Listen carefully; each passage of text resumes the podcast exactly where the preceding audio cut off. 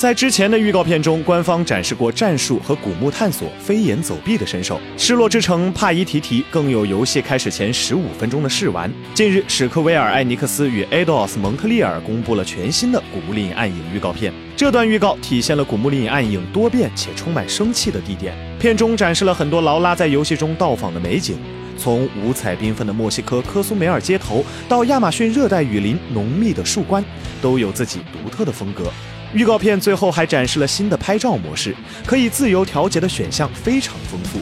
玩家可以自由调节镜头距离，可以拉近或拉远，还可以滚动镜头，可以调整亮度、饱和度、颜色、滤镜、相框形式、游戏 logo 等等，还可以改变劳拉的表情，然后再加上边框和各种文字，与羊驼来一张自拍。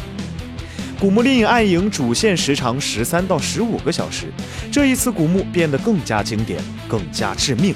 在本作中，劳拉必须战胜致命的丛林和危险的古墓，将整个世界从玛雅启示录预示的灾难中拯救出来。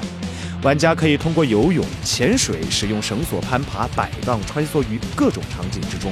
古墓丽影：暗影于九月十四日发售，登陆 PC、PS4 和 Xbox One 平台。